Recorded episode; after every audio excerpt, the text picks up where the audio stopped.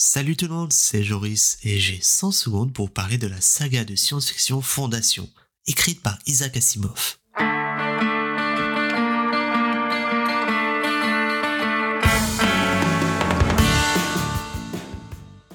Imaginez, vous vivez dans la grande planète ville Trantor. Le ciel n'est pas accessible pour vous.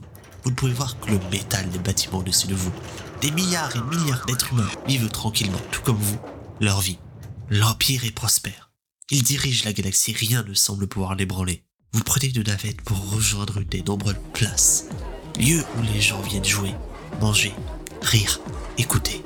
Et soudainement, votre monde se brise. Voilà un homme, âgé, qui a l'air d'un sage venu avec une prophétie apocalyptique. L'Empire, qui a duré 12 000 ans, va s'effondrer lors d'un âge sombre de 30 000 ans. Sauf si on suit son plan.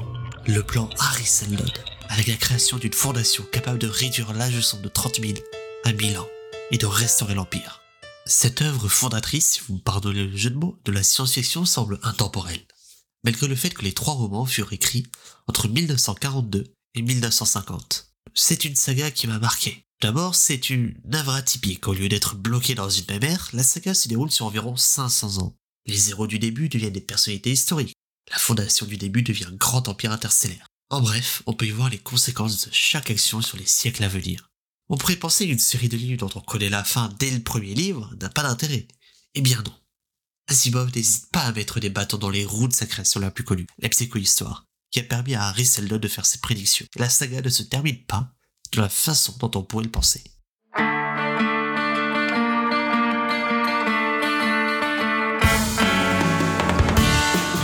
Merci à vous de m'avoir écouté. Si Fondation vous intéresse, c'est actuellement adapté par Apple en série TV.